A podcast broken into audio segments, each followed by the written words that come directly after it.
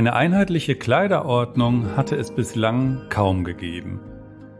Stattdessen hatte jeder getragen, was er für militärisch hielt oder sich leisten konnte.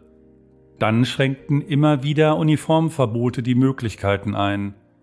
Das wird sich jetzt ändern, meinte der Junior. Tatsächlich hatte die NSDAP damit begonnen, für alle ihre Organisationen eigene Uniformen einzuführen.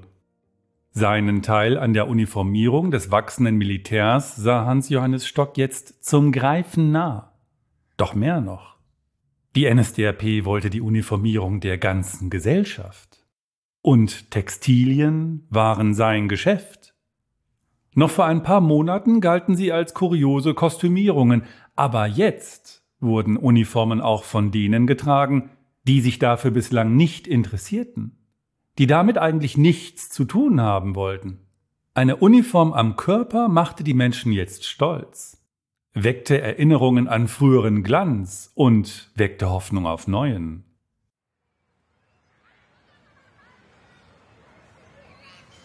Das Volk begann zu schreiten und zu marschieren.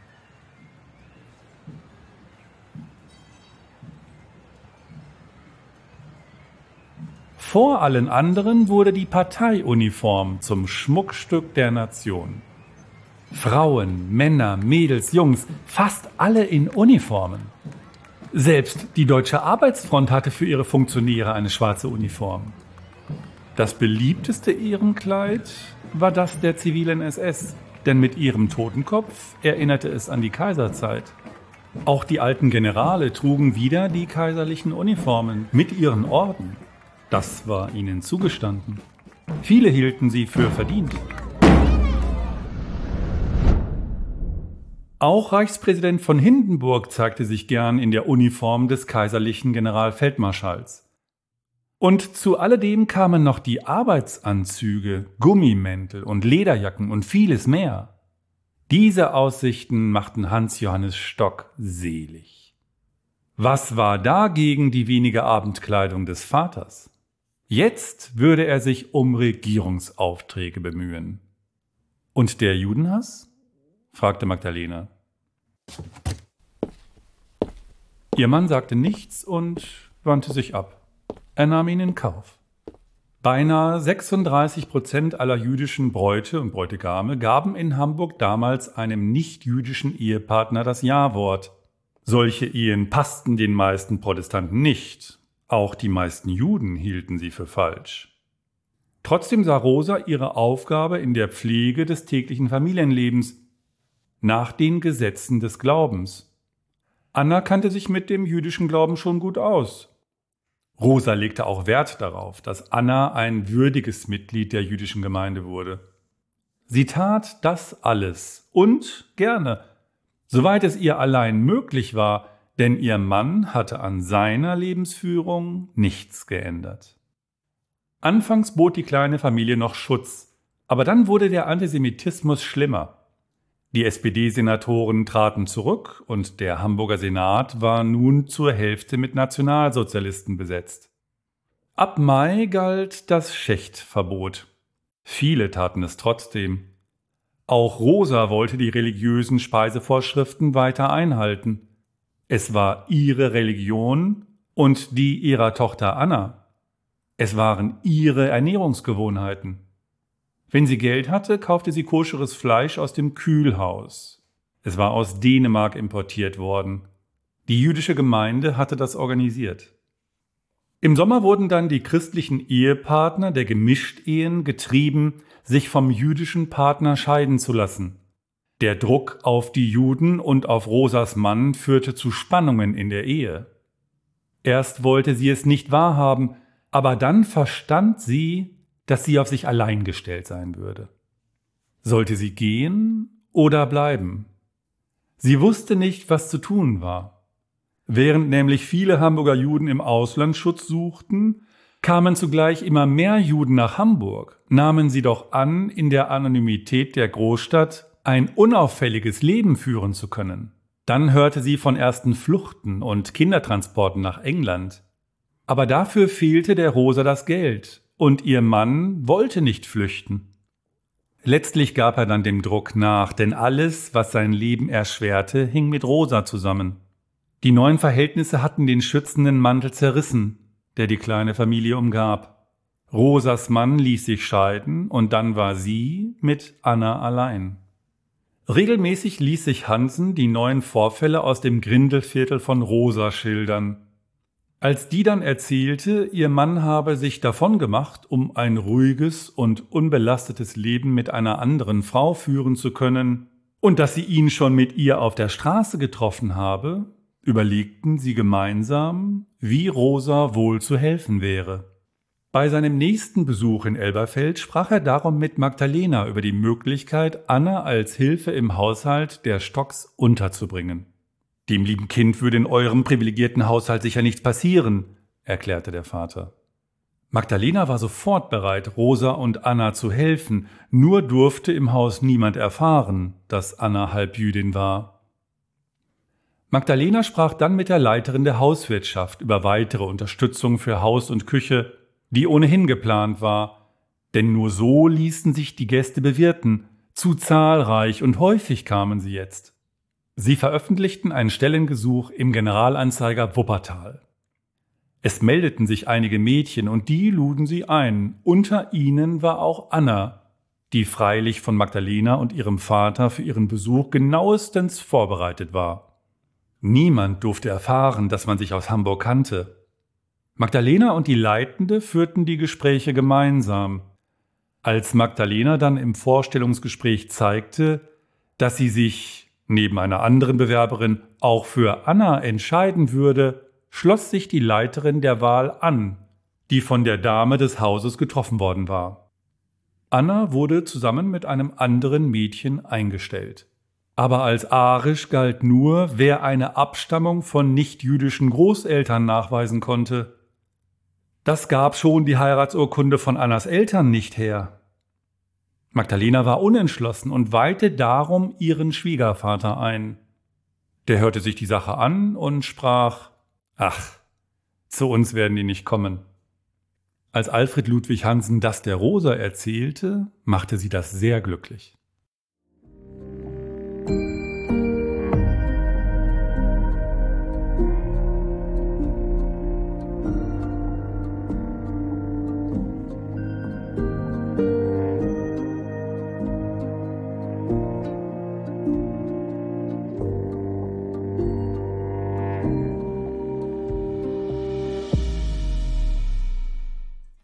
Schon wenige Wochen nachdem Anna im Haushalt der Stocks ihre Arbeit aufgenommen hatte, war Rosa nicht mehr zum Dienst in Hamburg erschienen. Agnes ging noch ins Grindelviertel, um sich bei den Nachbarn nach ihr zu erkundigen. Aber die wussten von nichts oder sie wollten nichts sagen. Rosa war verschwunden. Anna nahm an, dass ihre Mutter Rosa auf der Flucht war und sich eines Tages melden werde. Und während die größte Befürchtung der Agnes eingetreten war, gewöhnte sich Anna an ihr neues Leben mit den vielen Aufgaben in dem großen Haus. Hans Johannes Stock hatte keinen festen Rhythmus. An einigen Tagen stand er früh auf, an anderen sehr früh. Immerhin standen die Tage und Uhrzeiten eine Woche im Voraus fest. Anna musste sie auswendig lernen und aufsagen. Sie hatte an jedem Morgen den elektrischen Badeofen rechtzeitig einzuschalten, damit zum Heizen des Wassers der günstige Nachtstrom genutzt wurde. Das war ihre erste Aufgabe an jedem Tag. Sie lernte die Kleidung des Hausherrn auf ein unbezogenes Plättbrett zu legen, um sie dann sorgfältig auszubürsten und auszuklopfen. Sie erklärten Anna, wie die Gedecke mit einfacher und reicherer Ausstattung zu stellen waren und dass die Speisen von links angeboten wurden. Nur die Suppe wurde von rechts auf den flachen Teller gestellt, und den Wein sollte sie von rechts kommend eingießen. Anna lernte, dass sich sogar die Dekoration der Tafeln nach der Jahreszeit zu richten habe, wobei stark duftende Blumen zu vermeiden waren. Geräuschlos sollte sie den Tisch abräumen und die Rückstände mussten auf einem Teller sorgsam gesammelt werden. Sie übte das oft und immerhin gelang es ihr dann leise. Das gebrauchte Geschirr musste sie sortenweise zusammenstellen. Und auf großen Servierbrettern trug sie es mit den anderen Mädchen in die Küche hinunter. Mit derselben Sorgfalt übte sie den Frühstücks- und Kaffeetisch zu behandeln. Ober- und Untertasse, Teelöffel, Gebäckständer. Und beim Frühstück Butter, Honig und Marmelade. Messer und Serviette hatte sie korrekt zu stellen und zu legen. Den Gebäckteller lernte sie links von der Tasse zu stellen. Darauf kamen Serviette und Messer. Der Teelöffel gehörte in die Untertasse. Der Kaffee war von einem besonderen Tisch einzuschenken, um ihn dann von rechts kommend auf den Platz zu stellen. Auch das Eingießen am Tisch erfolgte von der rechten Seite. Zucker, Sahne oder Milch wurden zum Selbstbedienen gereicht. Das alles übte sie immer wieder, und je sicherer sie wurde, desto zuversichtlicher wurde auch die leitende Hauswirtschafterin, Anna bald sogar regelmäßig in den Wohnräumen der Herrschaften einsetzen zu können. Anna stellte dem Senior jeden Morgen den Kaffee in das Ankleidezimmer. Der Raum grenzte an sein Schlafzimmer. Als sie das Service einmal nach beinahe zwei Stunden immer noch unberührt sah, nahm sie die Kaffeekanne und lief damit hinunter in die Küche, um sie erneut mit heißem Kaffee zu füllen. Nachdem sie zurückgekehrt war, klopfte sie behutsam an die Schlafzimmertür. Niemand antwortete.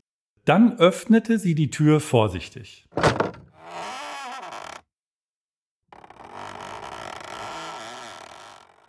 Der alte Mann lag in seinem Bett.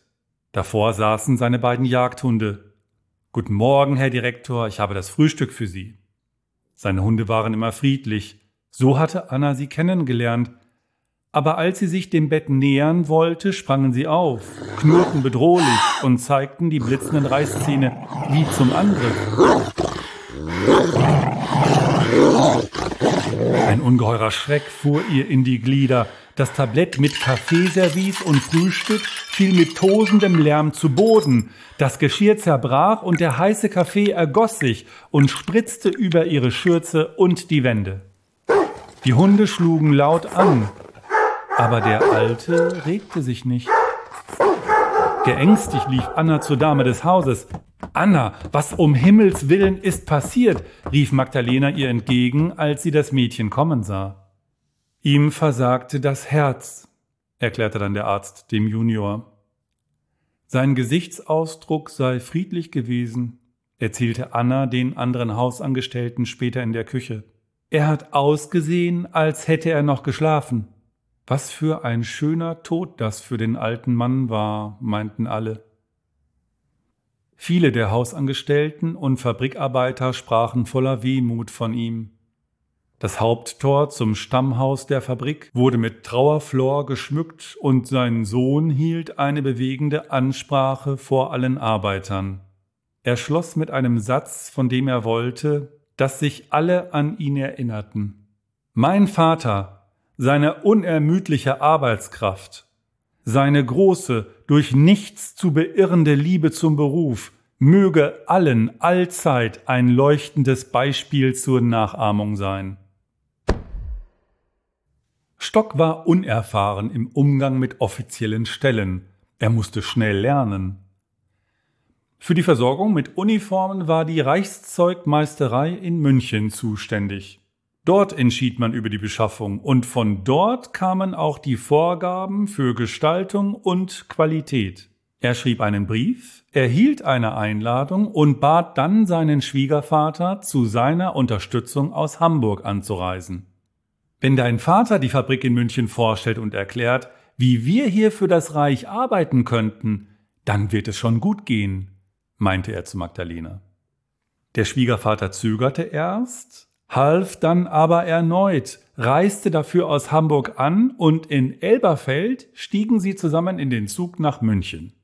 Dort ließ Stock seinem Schwiegervater den Vortritt und der trug vor, woran er lange und hart gearbeitet hatte. Niemand hätte das überzeugender erklären können. Der Reichszeugmeister zeigte sich beeindruckt. Er und seine Leute stellten viele Fragen und teilten ihnen mit, dass die Mitglieder der SS eine einheitliche Uniform erhalten werden. Fertigen Sie mal hundert davon für Unteroffiziersgrade, gängige Größen. Schicken Sie die her und unsere Veteranen schauen sich das an. Er lächelte. Die kennen sich gut aus. Der Reichszeugmeister ließ Stock alle Papiere vorlegen und der freute sich, unterzeichnete die Bedingungen, kaufte die Lizenz und ihm wurde erklärt, jedes einzelne Stück müsse sichtbar zusammen mit dem RZM-Schutzzeichen die Nummer tragen, die seine Fabrik, wenn man sein Anliegen positiv befände, jährlich erhalten werde. Das Erkennungszeichen enthielt Angaben zum Hersteller, die Warengruppe und das Produktionsjahr. Wegen der allgemeinen Rohstoffkontingentierung erkundigte man sich noch, ob die notwendigen Stoffe in Elberfeld in ausreichender Menge vorhanden waren. Das waren sie zum größten Teil, nur weniges würde er noch auf Anweisung aus München von dritter Stelle erhalten. Und so schritt man fort zu den Maßen und Herstellungsvorschriften. Auch die verbindliche Farbtafel gaben sie ihnen mit. Dann fuhren Schwiegervater und Sohn mit dem nächsten Zug zurück ins Ruhrgebiet. Auf der Fahrt dankte Hans Johannes seinem Schwiegervater für seine neuerliche Unterstützung. Dann blickte er sofort nach vorn. Lass uns jetzt auch alles für den großen Auftrag tun, meinte er. Alfred Ludwig half gerne, gab aber zu bedenken, diese Männer, er sah sich um und sprach leise, die sind gefährlich, sie wollen alles, du musst vorsichtig sein. Hans Johannes erwiderte, auf Aufträge dieser Männer nicht verzichten zu können. Vorsichtig? fragte er. Wo ist die Gefahr? Die Ungewissheit der letzten Jahre ist vorbei. Die monarchistische Oberklasse mit Brüning und Speicher ist endlich abgelegt. Er freute sich. Jetzt wissen wir wieder, woran wir sind. Er, der Schwiegervater, habe selbst immer gesagt, dass man verlässliche Verhältnisse brauche. Sicherheit und Ordnung sind Voraussetzungen für Wachstum, das sind deine Worte, sprach er. Alfred Ludwig räumte ein, dass so große Aufträge, wie sie jetzt von der NSDAP wohl kommen könnten, sonst sicher nicht möglich wären. Er sah in die Augen seines Schwiegersohnes. Du wirst jetzt vielleicht ein reicher Mann, ich sorge mich aber mehr um Magdalena und um dich, als dass ich mich freue. Nein, nein, Alfred, Deutschland kann jetzt wieder einig, groß und stark werden, ohne Parteien, sagte er. Wir haben den rechten Mann mit fester Hand an der Spitze, und ohne dein Zutun hätte die Fabrik nicht so eine Entwicklung gemacht. Beides wird sich jetzt wunderbar ergänzen. Du weißt, ich werde dir immer dankbar sein dafür. Und die Konzentrationslager und die willkürlichen Verhaftungen der SA? fragte der Schwiegervater unverblümt nach. Die handeln ja nicht nur auf Befehl, sondern entscheiden einfach nach Gutdünken. Das hat Hitler nicht im Griff, Hans. Das ist Terror. Früher waren die Antisemiten nur in der Bevölkerung. Da waren sie immer und das war schon schlimm genug. Aber jetzt haben wir sie an der Macht. Alfred, wir leben in einer großen Zeit. Hitler ist der richtige Mann aus der Mitte des Volkes. Warum willst du das nicht sehen? Deine Lust auf Reichtum macht dich blind, Hans. Vergiss doch das Denken nicht. Aufhalten kann ich nichts, also verdiene ich lieber. Und jetzt kommt die Gleichschaltung. Alle hängen sich dran und gehen mit. Überall wird die Führung ausgewechselt, alles wird national. Ich werde sofort in die Partei eintreten, wenn es mit dem großen Auftrag klappt. Für mich ist das eine Ehrensache. Alfred Ludwig empfahl dem Schwiegersohn, seine Ehre zu bewahren, indem er nicht eintrete. Argumente gingen hin und her, doch Hans Johannes war nicht zu bremsen. Was soll ich denen sagen, wenn ich in München gefragt werde, warum ich kein Mitglied bin? Ich hätte keine Antwort. Kriegen wir dann trotzdem noch Aufträge? Diese Begründung reichte ihm aus. Selbstverständlich trete ich ein, damit schloss er das Thema ab. Er hatte sich zu ihm vorgebeugt und dies sehr eindringlich gesagt. Doch der Schwiegervater wollte nicht aufgeben. Und die Reichswehr? Die Leute von Blomberg und Reichenau seien nazifreundlich. Sie nutzten die Bewegung für ihre Zwecke. Die sind Bündnispartner, Alfred, keine Untergeordneten. Nein, das glaube ich nicht. Du wirst es sehen. Hitler stellt sich auf die Seite der Reichswehr. Nach seiner Ernennung hat er auch sofort mit denen geredet. Die Reichswehr ist dem Hitler ein militärisch erstklassiges Instrument, nicht die SA. Das sind einfache Leute, die haben doch gar keinen militärischen Geist. Hitler will aufrüsten. Vorher will er Reichspräsident werden. Für beides braucht er die Reichswehr. Er wird die SA-Rabauken fallen lassen, wie eine heiße Kartoffel. Dann ist Hitler der höchste Befehlshaber der militärischen Macht. Du weißt, was das bedeutet, Hans. Krieg, erwiderte Hans Johannes. Dann sah er für eine Weile aus dem Fenster und betrachtete die vorbeiziehende Landschaft. Schließlich sagte er, wir müssen Anzeigen schalten und mehr Arbeiter einstellen.